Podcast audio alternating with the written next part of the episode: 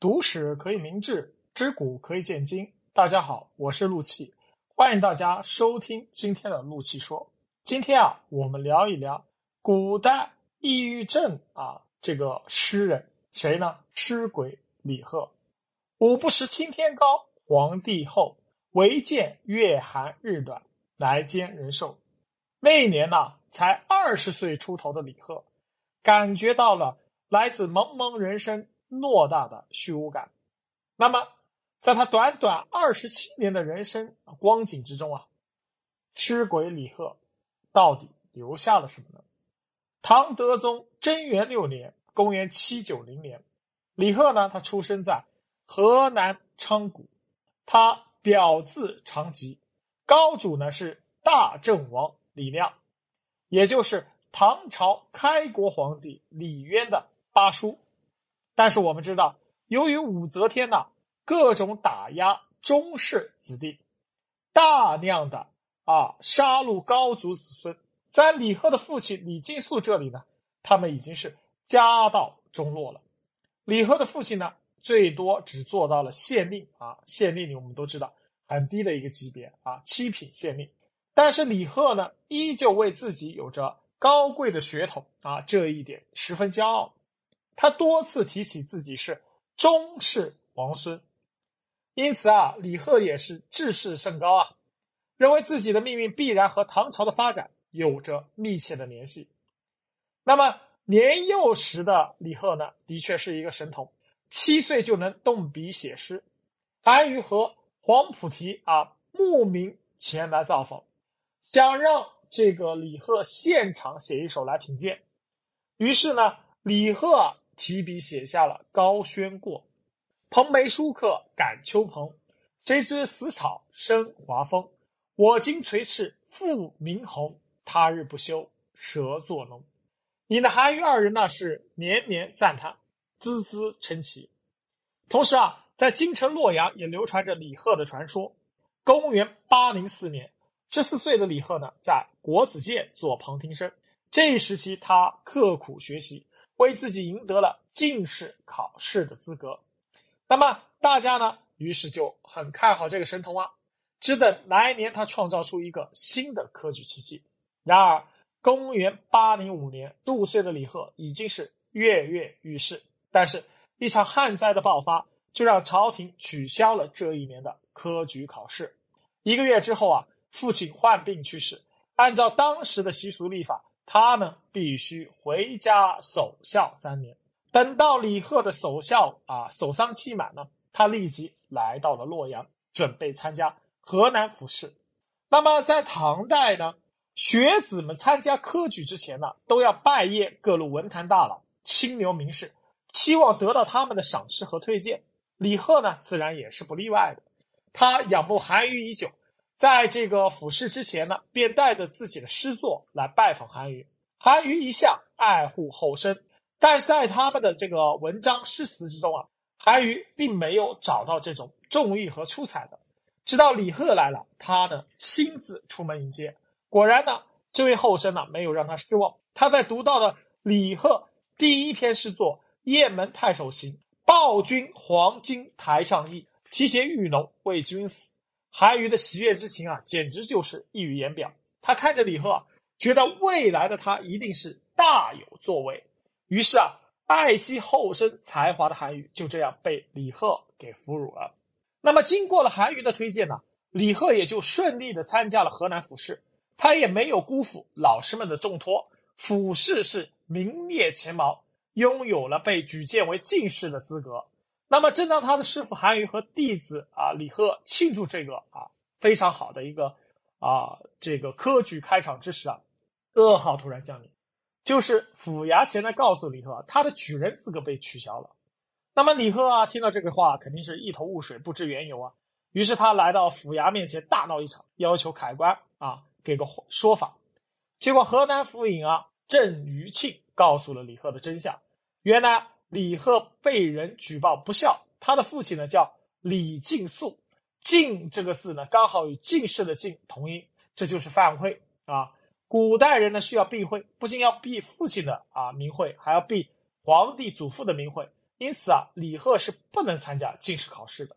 那么真的是啊，我们现在看来是非常荒唐、滑稽、离谱的一件事儿。但是在古人看来啊，这件事啊，避讳是十分有道理的。那么李贺啊啊，听到这样的话，他是无可抱怨。那么除了无奈啊，别无他法。而府尹郑啊郑余庆呢，之前也发现了李贺犯讳，但出于对李贺才华的爱惜，他闭口不言，当做没看见。但是他也没想到会有人拿这件事呢来大做文章。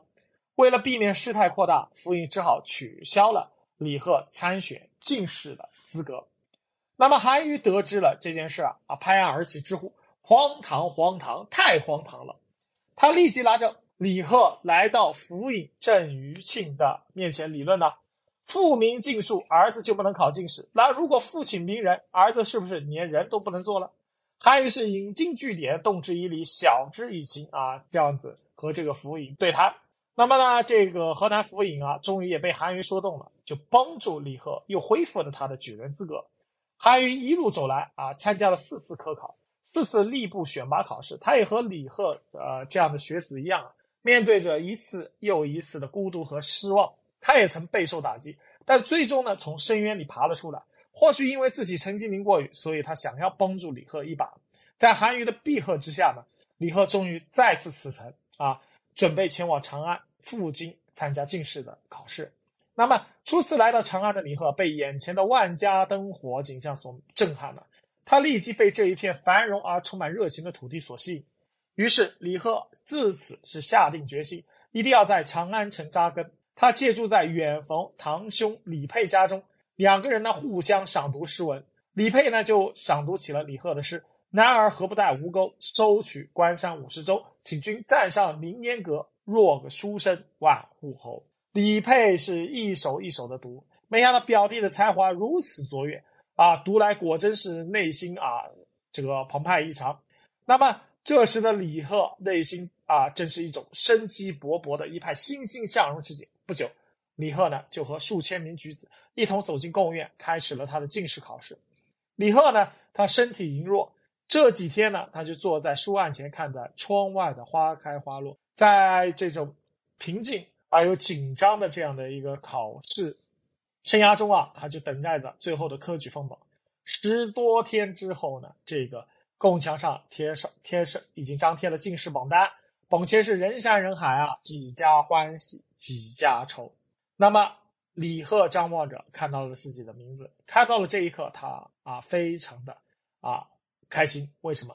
因为他看到了希望，看到了力量，他就是啊上榜了，成为了新朝的这个进士。所以呢，是春风得意马蹄疾，一日看尽长安花。